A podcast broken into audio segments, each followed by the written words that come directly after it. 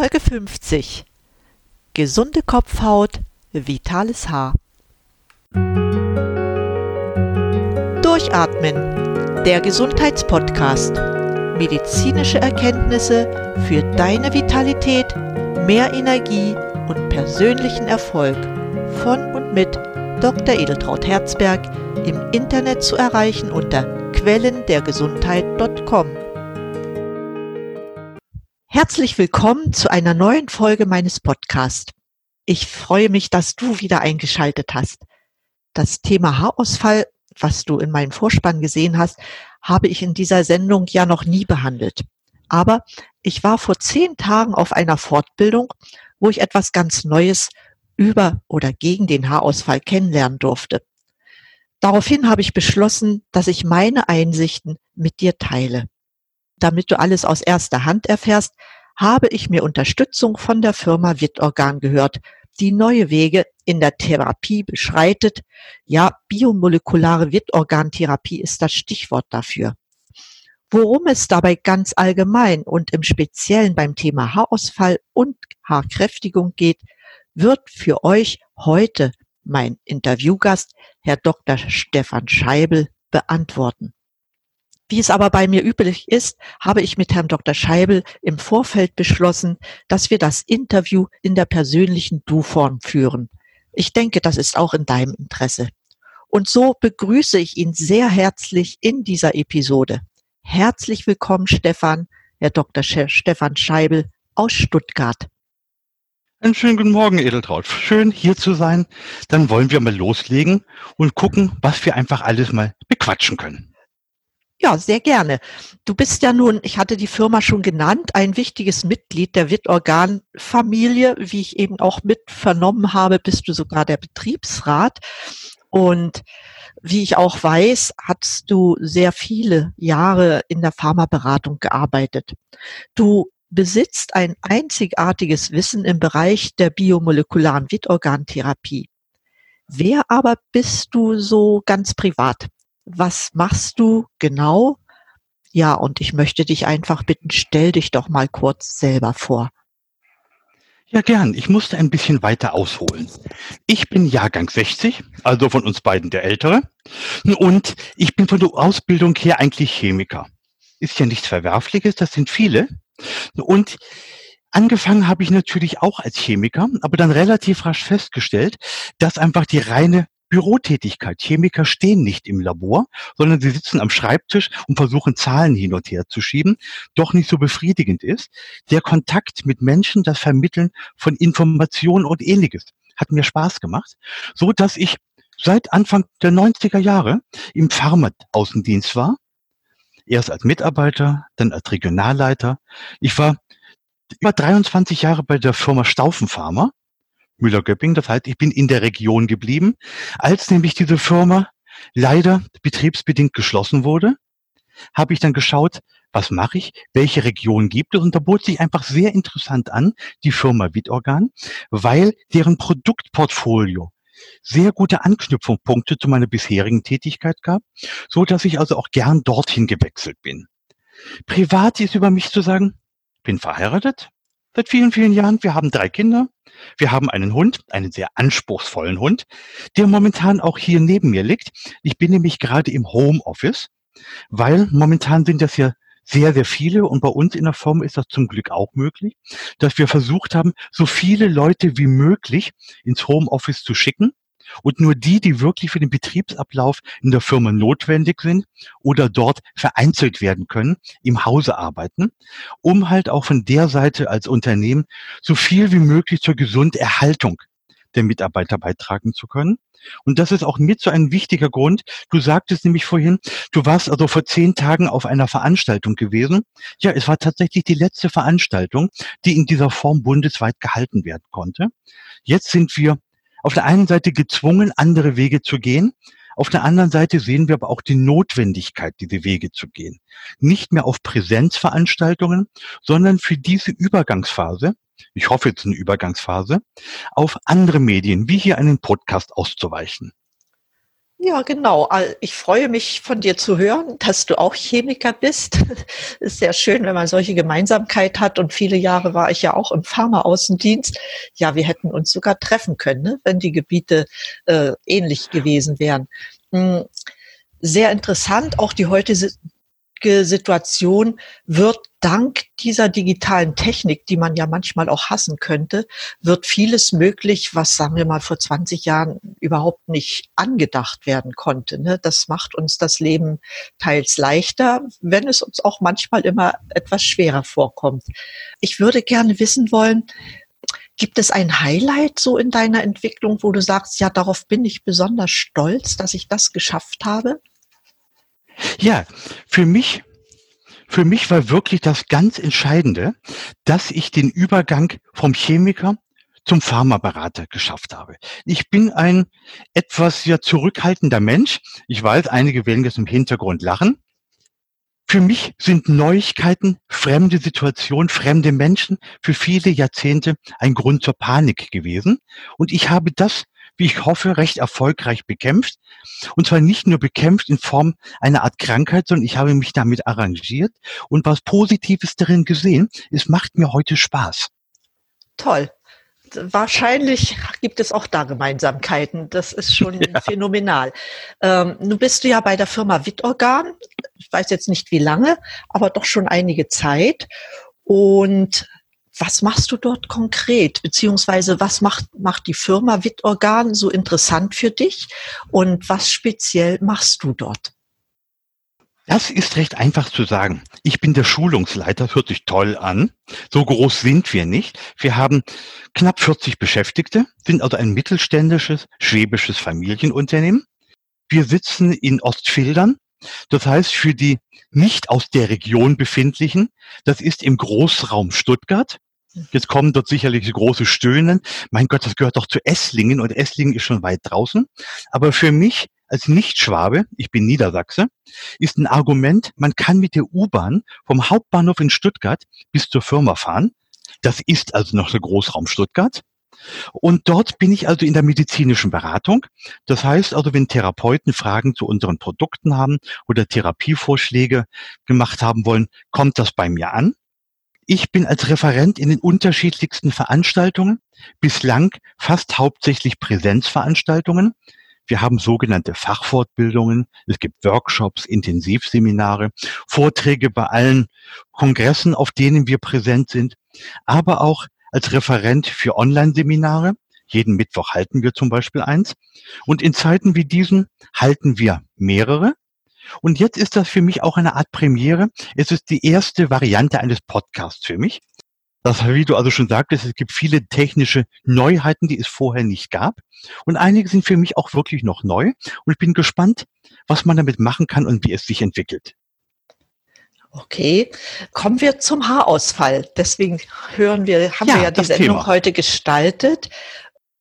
Da wird ja eine ganze Menge geforscht. Ich habe das auch die letzten Jahre verfolgt, hatte im Pharmaaußendienst auch mit Haarausfall zu tun.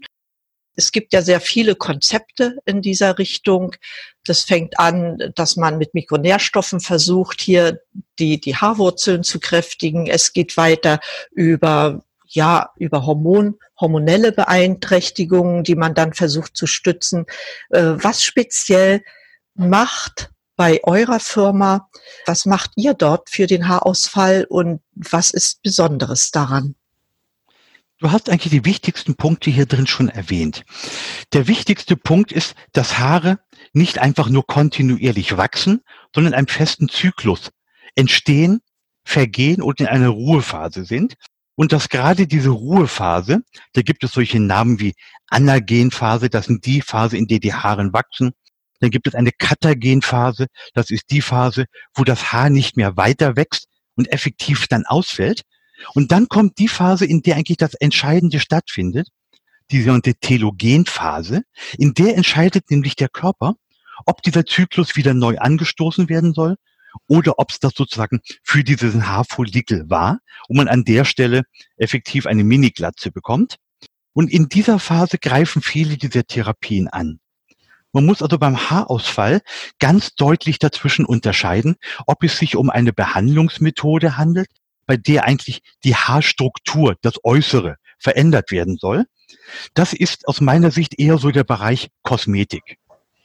Und auf der anderen Seite gibt es Verfahren, bei denen es darum geht, die Bildung, die Ernährung, die Neubildung des Haares zu unterstützen oder zu steuern. Das können hormonelle Stoffe sein, das können spezielle Medikamente sein, die zugegeben werden, aber alle greifen an einer ganz speziellen Stelle dieses Haarausfalls an. Und zwar, wenn das Haar, das alte Haar ausgefallen ist und irgendwann ein neues gebildet werden muss. Neu gebildet heißt, es gibt in der Kopfhaut Haarfollikel, das sind die Keimzellen, aus denen Haare wachsen.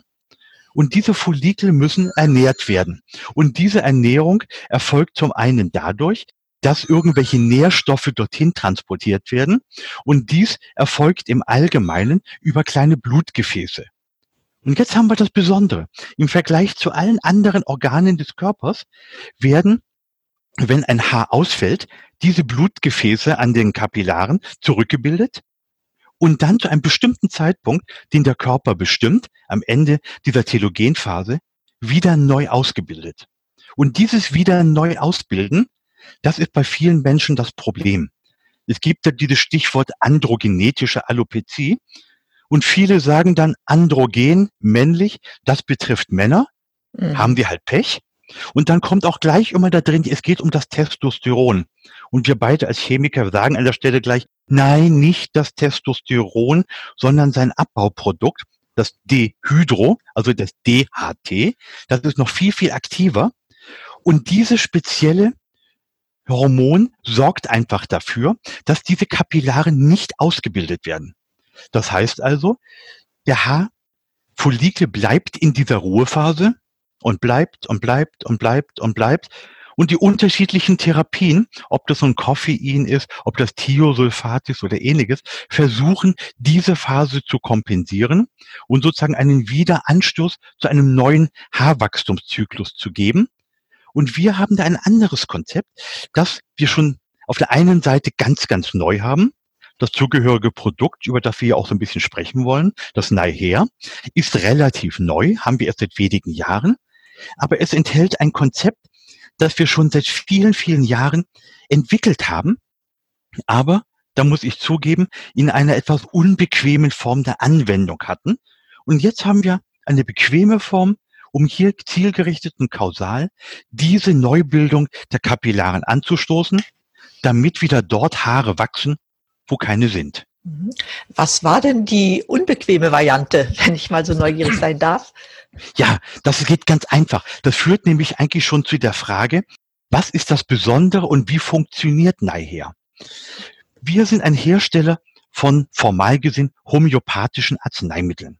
Und da gibt es eine Untergruppe, das sind die sogenannten Organotherapeutika. Bei denen werden Organe als Ausgangsmaterial verwendet, entsprechend aufgearbeitet und bestimmte Inhaltsstoffe sind dann nachher das Arzneimittel. Mhm. Das können auf der einfachsten Form Frischzellen sein. Da wird einfach das Organ genommen, zerkleinert, im Prinzip so klein gemacht, dass es durch die Kanüle passt und wird dann vor Ort injiziert. Ah. Da gibt es eine ganze Reihe von Problemen, die darauf beruhen, dass es Fremdeiweiße sind, dass eventuell Zoonosen reinkommen und damit ist diese Verfahrensweise sehr stark ins Gerede gekommen und eigentlich nicht mehr praktikabel. Aber die Gründe, die dort als Ausschlusskriterium galten, sind auch der Schlüssel, wie man das Ganze lösen kann.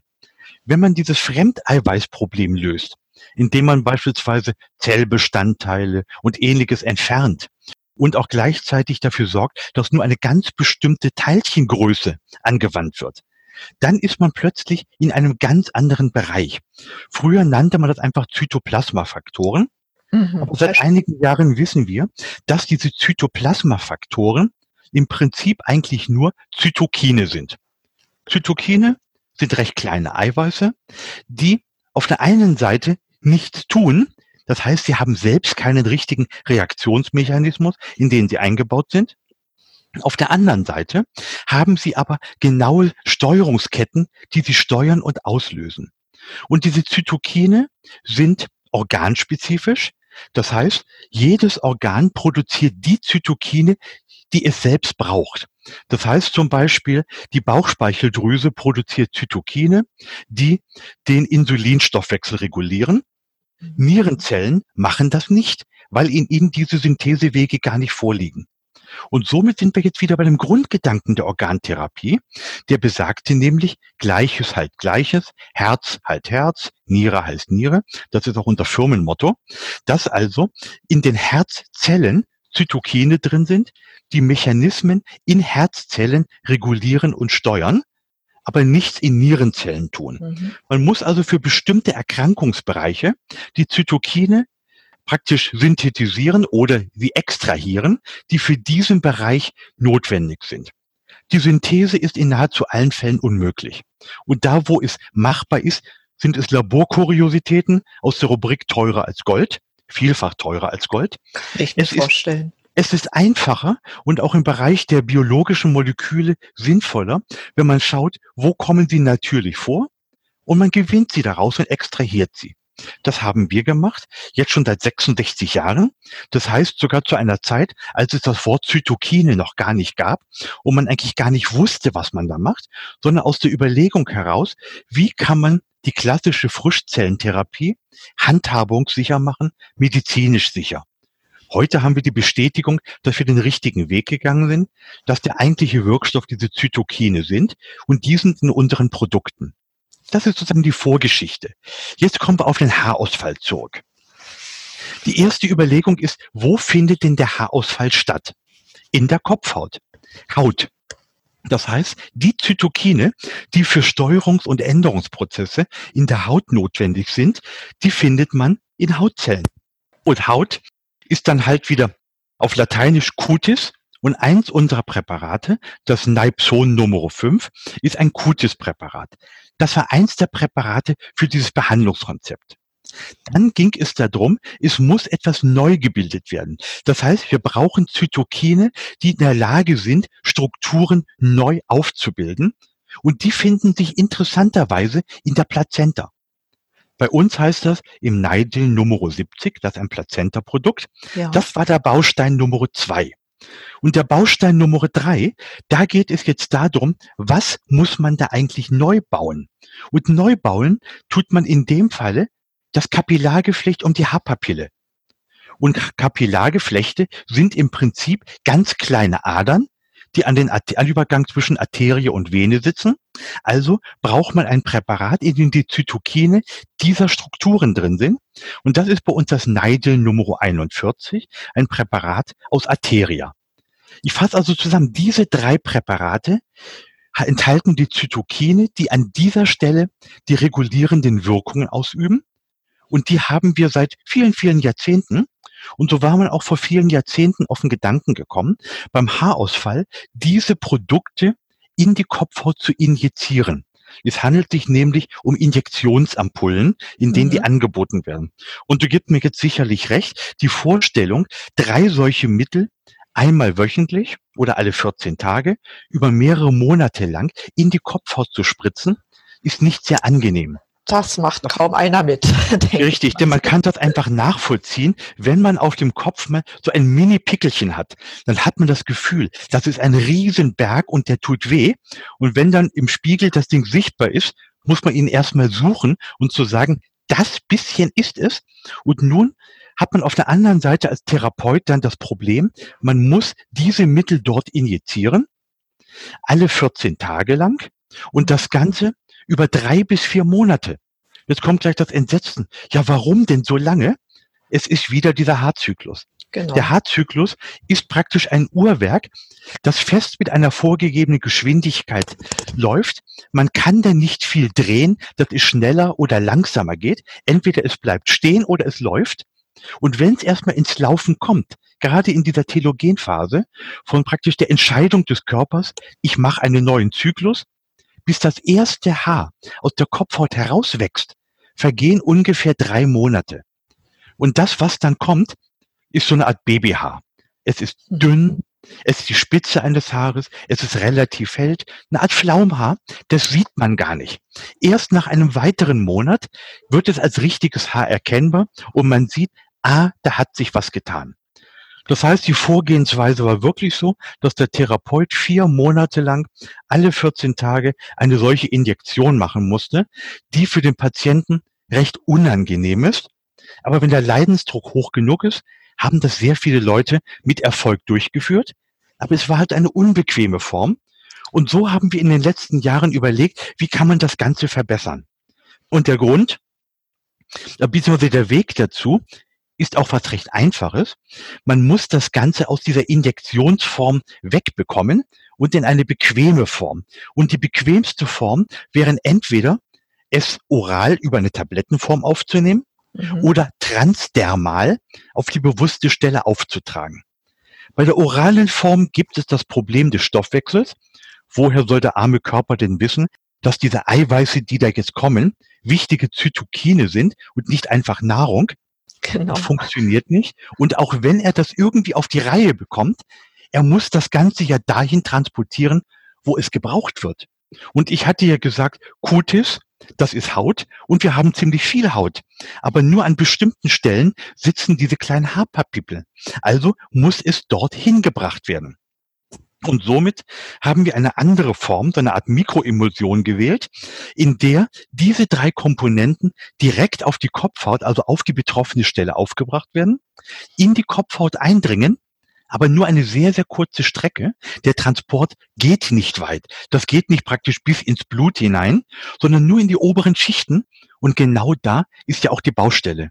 Und das ist also hier das ganz Besondere, dass wir also diese speziellen Zytokine, die wir seit langem kennen und anwenden, in einer neuen Darreichungsform bequem dorthin bringen, wo sie wirken können. Das ist also jetzt nahe her. Toll. Und in diesem Leihher sind alle drei Bausteine drin, die auch in der Injektionslösung waren, wenn ich das jetzt richtig mitbekommen Richtig, habe. das hast du richtig zusammengefasst. Mhm. Es sind diese drei wichtigen Bausteine drin. Es sind aber zusätzlich noch zwei andere Bausteine drin. Aha. Und zwar, wenn man schon dabei ist, etwas für die Ausbildung der Kapillaren zu tun, damit das Haar neu gebildet wird, dann kann man auf dem Weg ja auch gleich noch andere Sachen mitnehmen. Und zwar geht es um Nährstoffe, die für die Ernährung dieses neuen Protohaares wichtig sind. Und da kann man auf die Erfahrungsmedizin zurückgreifen. Da gibt es seit langer Zeit eine ganze Reihe spezieller Pflanzenextrakte, die man bei Haarausfall mit Erfolg angewendet hat. Das sind Sachen wie Birke oder Klette. Mhm. Die haben wir also da mit drin. Ja, dann noch sowas wie, wie B5 bestimmt, ne? Und genau, weil man nämlich auch dann diese B-Vitamine, gerade das Thiamin, das B5, ist das mhm. besonders Wichtige, die benötigt nun der Stoffwechsel, damit diese dargereichten Nährstoffe überhaupt dort eingesetzt werden können. Und somit haben wir schon die Vorgabe, welche Stoffe da drin sein müssen. Einmal diese biologisch wichtigen Zytokine aus unseren Injektionspräparaten, wir nennen das der Einfachheit halber auf der Flasche Vitorgankomplex H, H wie Heinrich oder wie H. Mhm. Dann diese Pflanzenzusammenstellungen, die bewährten Kräutermischungen, die geben auch den charakteristischen Geruch von dem Nei her. Da sind also keine Parfümöle oder ähnliches drin, sondern es ist der Eigengeruch dieser Pflanzen. Er wird von den Anwendern als neutral und eher so ein bisschen undefinierbar beschrieben und er verfliegt wirklich innerhalb von Sekunden und die B-Vitamine, die notwendig sind, um diese entsprechenden Pflanzenwirkstoffe überhaupt verstoffwechseln zu können. Das ist also hier das Besondere, was wir hier in dieser einfachen Form jetzt haben. Also ein wunderbares Haarmittel, wenn ich mir allein die Zusammensetzung ansehe. Nur ist man ja in der Vergangenheit auch so gewesen, dass man gesagt hat, ja, ich mache was oral mit den Mikronährstoffen und ich mache dann noch was von außen auf die Haut dazu. Ist euer Haarwasser oder ja, Haarwasser ist eigentlich fast zu schade auszudrücken, euer Haarpräparat auch mit anderen Haarmitteln kompatibel? Kann man es zusammen einsetzen oder die Wirkung noch verstärken, indem man zum Beispiel andere Mikronährstoffe noch einnimmt? Ja, also erst einmal gegen den Begriff Haarwasser haben wir wirklich nicht. Wir nennen es selbst so. Vital Haarwasser, weil das beschreibt den Anwendungsbereich. Wäre das Ganze nun ein Haartonikum, ein Haarpräparat, ein Mittel, dann hat auch der Anwender sofort die Überlegung, wie nehme ich das überhaupt? Mhm. Dann erwartet man eine Flasche mit einer Flüssigkeit. Wie viel Tropfen, wie viel Löffel muss ich denn nehmen?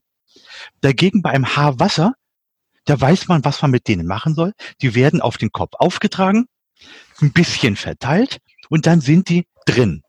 Man hat als Anwender dann nur die Überlegungen, ich trage etwas auf die Kopfhaut auf. Läuft das runter wie Wasser? Oder ist das irgendwie schnell eingezogen? Klebt das?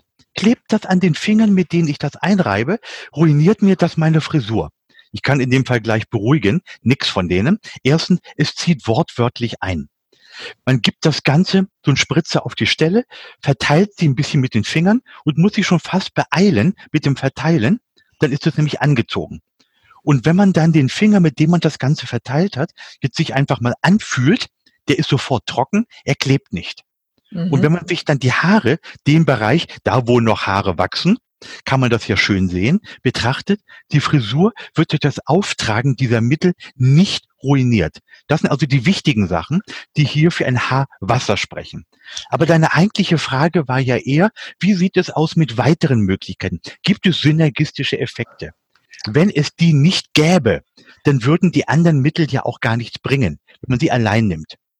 Wenn also Mikronährstoffe allein keine Wirkung hätten, dann könnte, dann gäbe es auch keinen Synergismus. Aber da sie allein ja schon eine deutlich verbessernde, unterstützende Funktion haben, kann man die hier selbstverständlich nutzen. Und auf der Seite der Gerätetechnik, es gibt unterschiedliche Verfahren da ist im Bereich der Bioresonanz, Pulsationstechnik oder ähnliches, in denen die Durchblutung bestimmter Bereiche gefördert wird und dadurch der Nährstofftransport, den Abtransport von störenden Reststoffen von Schlacken und ähnliches, aber auch dafür, dass dort Baumaterial angeliefert wird, aus denen diese Kapillaren errichtet werden.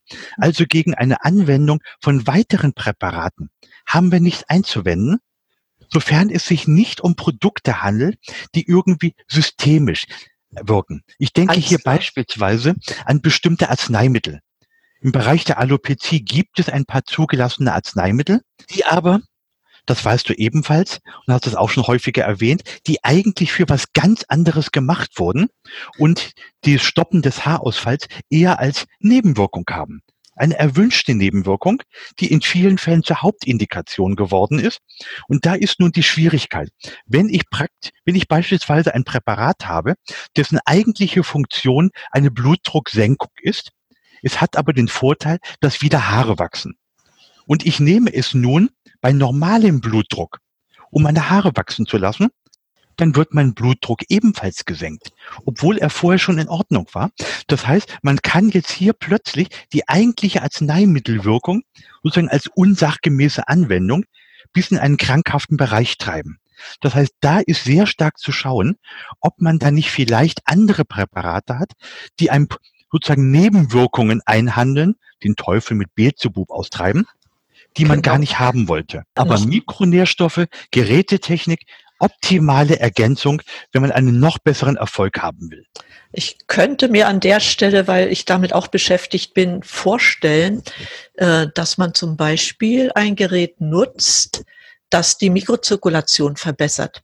Ja, genau ja. das. Wenn so etwas vorhanden ist beim Therapeuten, dann ist das eine sinnvolle Verbesserung, also eine noch weitere Verbesserung dieser Wirksamkeit. Aber das muss ich jetzt sagen. Die vier Monate werden dadurch nicht verkürzt. Das, das Ergebnis ist besser, aber es geht nicht schneller. Wie es so schön heißt, Gras wächst nicht schneller, wenn man dran zieht. Es wächst nur intensiver, wenn man es düngt und regelmäßig wässert. Und hier haben wir das auch. Wenn durch diese speziellen Geräte die Mikrozirkulation durch Blutung gefördert wird, ist das Resultat besser. Es wird nur nicht unbedingt deutlich schneller auftreten. Das kann ich mir vorstellen. Ja, der Haarzyklus wird ja dadurch nicht beeinflusst. Ja. Noch eine Frage. Für welche Form von Haarausfall empfehlt ihr das Neihaar-Haarwasser? Für mehrere Sachen gleichzeitig. Und zwar, es ist der lokale und der diffuse Haarausfall. Lokal, das ist das, wovon eigentlich wir Männer hauptsächlich so profitieren. Das sind die Geheimratsecken und oben die Tonsur. Mhm. Das sind Stellen, die relativ lokal begrenzt sind.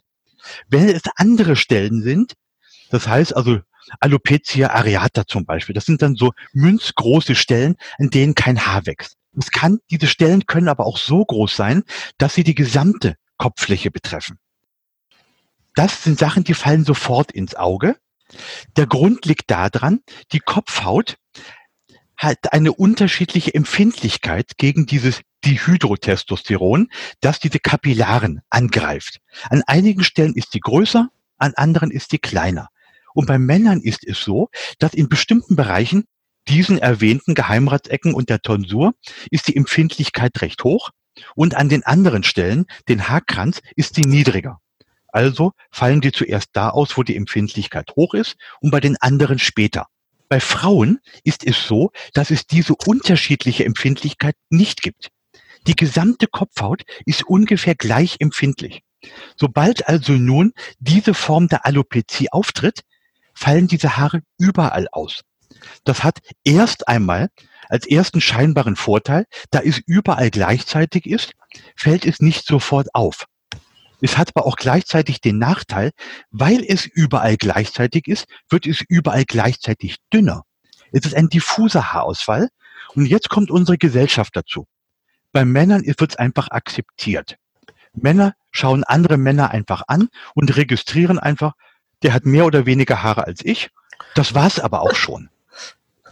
Bei Frauen, ich sehe das sehr häufig am Messestand, wenn also Kundinnen kommen und sich für Nahe interessieren und man sieht unwillkürlich, es geht um Eigenbedarf, die nähern sich in einem ganz anderen Verhalten dem Stand. Eher so schamhaft. Das ist so ähnlich wie früher, wenn man in den Supermarkt gegangen ist und geguckt hat, wo sind die Präservative. Ist das gleiche Annähern. Frau scheint sich dieser Sache zu schämen. Das heißt, es gibt einen immensen Leidensdruck, wenn das Haar diffus wird. Der Grund liegt einfach auch in unserer gesellschaftlichen Struktur. Wir verknüpfen Haarwuchs mit äh, Gesundheit, mit Jugend, mit Fertilität. Wer also plötzlich weniger Haare hat, ist älter.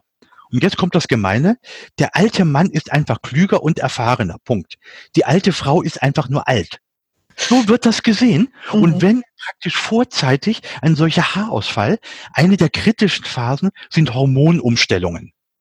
Das heißt, ob das nun die Schwangerschaft ist, ob das eine andere Pille ist, ob das eine Chemotherapie ist oder ob sie Wechseljahre sind, da verändert sich der Hormonhaushalt und Testosteron und Frauen, da sagt man sofort, die haben doch kein Testosteron. Doch, haben sie.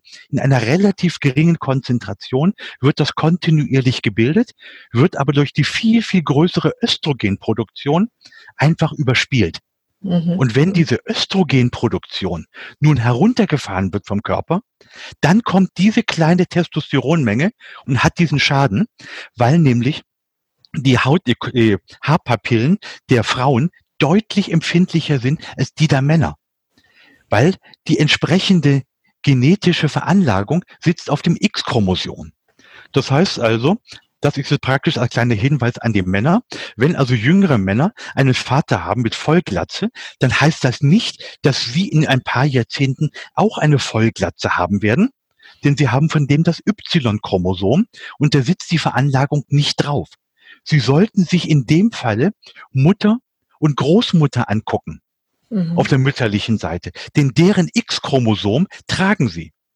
Wenn also praktisch die weibliche Linie einen dichten, festen Haarschopf hat, auch im hohen Alter, dann hat unser junger Mann gute Chancen, von der androgenetischen Alopezie verschont zu bleiben.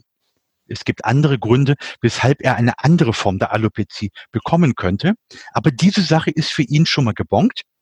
Hat er dagegen in der mütterlichen Linie viele Verwandte mit schütterem Haar, dann sieht es für ihn irgendwann auch so aus. Ah ja, das verstehe ich. So habe ich das noch nie betrachtet, aber da ist viel Wahrheit drin. Ja, vor allem, wenn man nach dieser Vorhersage einfach auch mal im eigenen Familienkreis sich so ein bisschen erinnert, ja, dann sieht man das. Und wenn man dann sozusagen die Ausnahme bestätigende Regel ist und sagt, ja, alle meine Verwandten haben Riesenhaar, aber ich nicht, dann sind die ganzen anderen Gründe. Denn zum Beispiel dieser Haarzyklus ist äußerst empfindlich gegenüber anderen Störungen die dieses Kapillargeflecht beeinträchtigen. Und dazu gehören unter anderem Stress mhm. oder Infektionserkrankungen. Denn häufig haben wir es ja auch, dass nach schweren Erkrankungen plötzlich ein vermehrter Haarausfall auftritt, der dann nach einigen Monaten sich wieder normalisiert hat. Weil wir auch hier diese Effekte haben. Mhm. Oder spontan auftretende Autoimmunerkrankungen. Die haben dann nichts mehr mit Vererbung und androgenetisch zu tun. Aber das Ergebnis, das, was man dann sieht, ist das gleiche. Ja, ich verstehe. Wunderbar. Also so einen ausführlichen Vortrag über Haarausfall habe ich ehrlich gesagt noch nie gehört. Aber vielen, vielen Dank äh, für diese vielen Zusatzinformationen, die ich ehrlich gesagt gar nicht erwartet hatte. Aber desto wertvoller ist es, mit dir zu sprechen. Ich habe noch eine letzte Frage zum Thema Haarausfall. Ähm, es, wir haben jetzt viel gesprochen, du hast es auch jetzt teilweise zum Schluss angedeutet was kannst du unseren Zuhörern empfehlen, damit sie überhaupt vom Haarausfall verschont bleiben? Mehrere Sachen. Erst einmal, was auf jeden Fall nicht nur für den Haarausfall, sondern für einen allgemeinen guten Zustand gilt. Seinen Körper pflegen. Das heißt, keinen Raubbau mit ihm treiben. Das heißt, sowohl körperlich durch irgendwelche Gifte oder durch eine, ich nenne sie ruhig auch mal Gifternährung, sich aber auch von anderen Sachen, stressbedingten Effekten, soweit es geht, fernhalten, entschleunigen. Man könnte sogar sagen, vielleicht ist jetzt die Variante Corona mit Homeoffice, Vereinzelung, nicht mehr am sozialen Leben teilnehmen müssen, eine Möglichkeit, der etwas zur Ruhe zu kommen, um diese Stressfaktoren abzubauen. Dann die Ernährung etwas bewusst. Du erwähntest vorhin das Thema Mikronährstoffe. Ja, Mikronährstoffe sind Sachen, die eigentlich nicht notwendigerweise zugeführt werden müssen, gezielt, weil wir sie mit der Nahrung unbewusst aufnehmen, wenn sie in der Nahrung drin sind. Genau.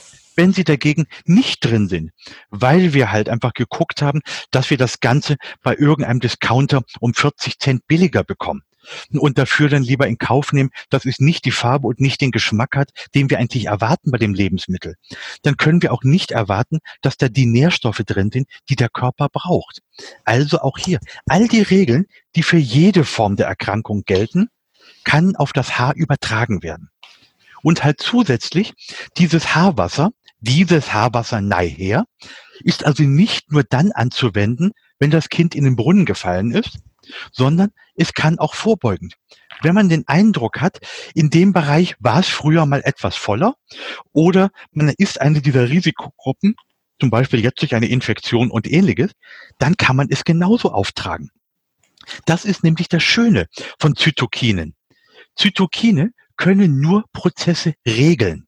Und regeln heißt, es gibt einen festen Rahmen, in dem sich der Wert befinden kann und er wird in diesen Rahmen eingepasst. Er kann aber nicht aus dem Rahmen raus. Das heißt Überreaktionen. So nach dem Motto, ich gebe das Ganze auf meinen Kopf und ich sehe in vier Monaten aus wie ein Gorilla. Das funktioniert nicht. Und was auch entscheidend ist, es kann auch nicht gezaubert werden. Es ist kein Zaubermittel. Da, wo keine Haare wachsen, und zwar seit vielen Jahren nicht wachsen, da können wir keine sprießen lassen.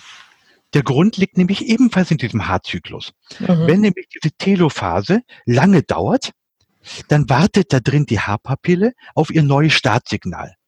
Und nach einigen Untersuchungen von Histologen kann sie so sieben, acht Jahre aushalten. Und dann geht der Körper davon aus, wenn ich dieses Ding acht Jahre lang nicht gebraucht habe, dann brauche ich es auch später nicht mehr. Das ist wie das Aufräumen des Kellers nach einem Umzug. Die Kiste, die ich zehn Jahre nicht angerührt habe, die brauche ich auch wirklich nicht mehr. Dann wird diese Haarpapille eingeschmolzen und ist tot. Als Mann, Mann geht das relativ gut. Man vergleicht ein Foto, das vier Jahre zurückliegt oder fünf Jahre und schaut dann in den Spiegel.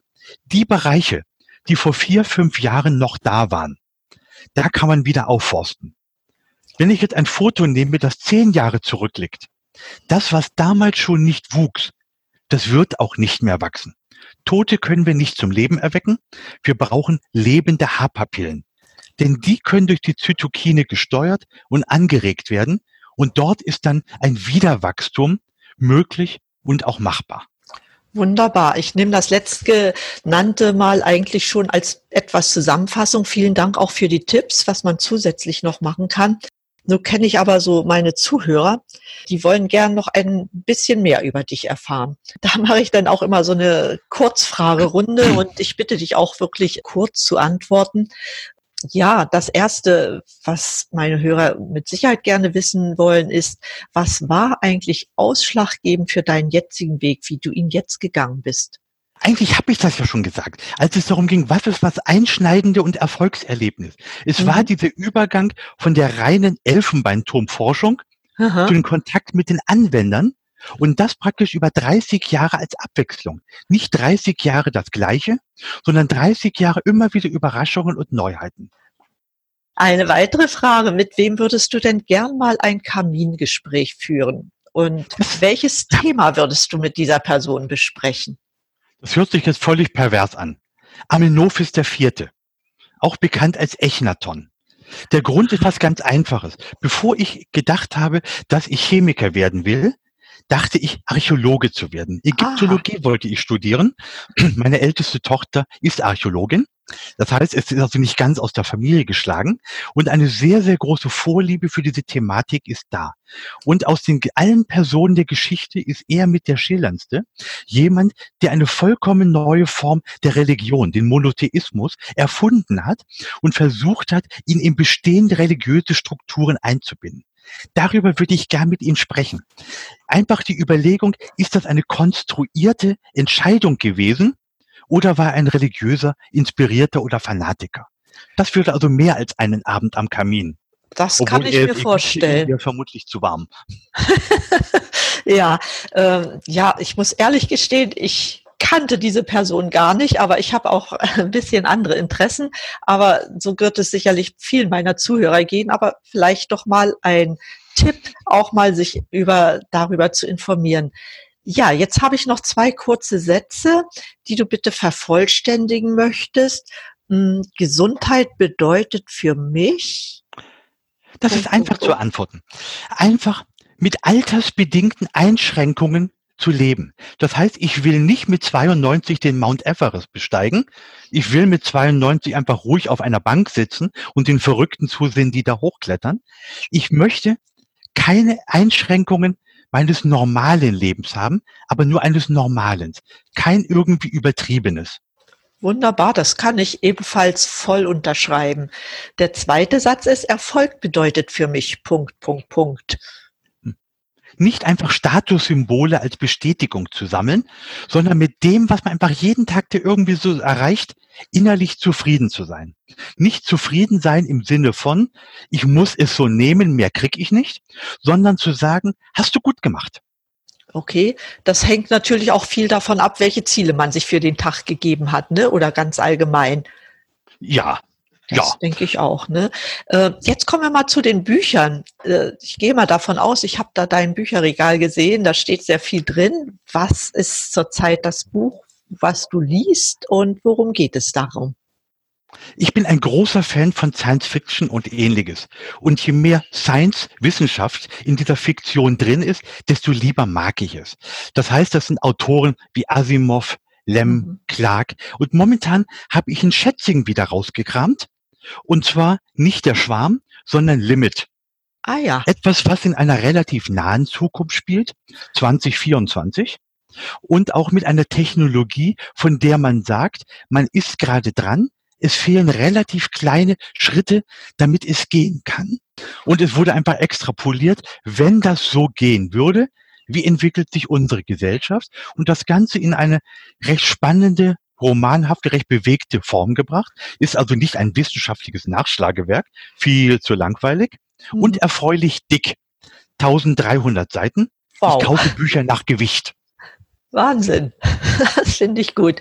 Was ist denn dein bisher größter unerfüllter Lebenswunsch? Eine Reise nach Ägypten. Wow. Ich habe mir das eigentlich immer mal vorgestellt. Ich wollte hier, wie gesagt, Ägyptologe mhm. werden. Meine Tochter promoviert jetzt über koptischen Schmuck, also auch über Mittelägypten. Mhm. Und ja, dagegen spricht aber die aktuelle Situation. Ich meine jetzt nicht Corona irgendwie weltweit, sondern die politisch sehr instabile Lage in diesen Regionen, wo das es vermutlich ein unerfüllter Traum bleiben wird. Ja, das Aber kann träumen ich darf man ja weiterhin. Das soll man sogar. Ne? Welchen letzten Tipp möchtest du dann unseren Hörern mit auf den Weg geben? Ja, dieser Tipp passt auch hiermit zum Thema Haarausfall. Nicht aus allem ein Problem machen, das behoben werden muss, sondern für sich selbst überlegen, ist es wirklich ein Problem und kann ich mich vielleicht damit arrangieren? Das heißt ganz konkret, ich werde häufig gefragt, ihr habt ein Haarwasser, wieso hast du Geheimratsecken und eine Platte obendrauf? Die Antwort ist einfach, für mich und vor allem für meine Frau, das ist das Entscheidendere, ist es kein Problem, dass da einige Stellen ein bisschen lockerer aussehen. Wenn sie gesagt hätte, na ja, also du könntest es ja mal probieren, dann wäre das ein sehr diskreter Hinweis gewesen, dass ich es probiert hätte. Aber da kein Bedarf dafür besteht, ist es für mich kein Problem. Aber ich sehe genauso ein, dass es für viele Leute ein vitales Problem ist, das sie gelöst haben wollen. Nur jeder muss für sich selbst entscheiden, Problem, Lösung oder Arrangement damit. Da hast du vollkommen recht. Oh ja, lieber Stefan, ganz, ganz herzlichen Dank dafür, dass du diese vielen Fragen beantwortet hast. Und Ach, wir könnten noch tagelang darüber ja, reden. Ja, sicher. Das, das werden wir vielleicht Haare, mal wiederholen. Das Thema Haare ist nämlich äußerst interessant, weil es in sehr, sehr viele andere Bereiche verzahnt ist. Denn ich muss ehrlich sagen, als wir vor einigen Jahren mit der Entwicklung begonnen haben, war mein erster Gedanke ein Haarwasser. Gibt's sowas überhaupt noch? Mein Opa hat mal Haarwasser genommen. Mhm. Dann habe ich gesehen, es gibt erstaunlich viele. Also gibt es einen Markt. Dann war die zweite Überlegung, wenn es einen Markt gibt, wer sind denn die Zielgruppen? Und dann habe ich gesehen, es sind erstaunlich viele. Mir zum Beispiel war vorher eigentlich gar nicht bewusst geworden, dass diese diffuse Alopezie bei Frauen überhaupt existiert. Ich habe es nie gesehen. Ich ging davon aus, Haarausfall ist ein männliches Problem. Und je mehr man sich in diese Thematik einarbeitet, desto interessanter wird es. Man entdeckt Zusammenhänge, an die man vorher nie gedacht hat, die einen aber auch andere Phänomene dann erklären. Es ist also ein äußerst interessantes Thema, ob viele, obwohl viele Leute sagen werden, in der Medizin gibt es Wichtigeres. Findet ein tolles Mittel gegen Krebs oder gegen Arthrose. Warum etwas gegen Haarausfall? Weil auch der Haarausfall ein entsprechend wichtiges Thema sein kann. Ja, ich denke nicht nur sein kann. Ich meine, äh, das Wohlbefinden, und dazu gehört das Thema Haarausfall auf alle Fälle dazu, spielt ja auch eine wichtige Rolle darin, wie wir mit anderen Krankheiten letztendlich umgehen können. Ne? Nur wenn ich mich letztendlich wohlfühle, lasse ich zu, dass mein Immunsystem gestärkt ist, dass weniger andere Krankheiten in mir entstehen. Und an der Stelle sehe ich den Haarausfall durchaus auch als ein wichtiges Thema für Menschen, die sich darum mhm. Sorge machen. Ja, deshalb danke ich dir auch sehr, dass du uns hier so viele wertvolle Informationen weitergegeben hast. Du hast gesagt, das ist ein wirklich ausschöpfendes Thema, worüber man tagelang reden könnte. Nun hat die Sendung ja auch eine begrenzte ja. Zeit, die wir ja, uns einfach so nehmen oder die der Hörer auch bereit ist zuzuhören.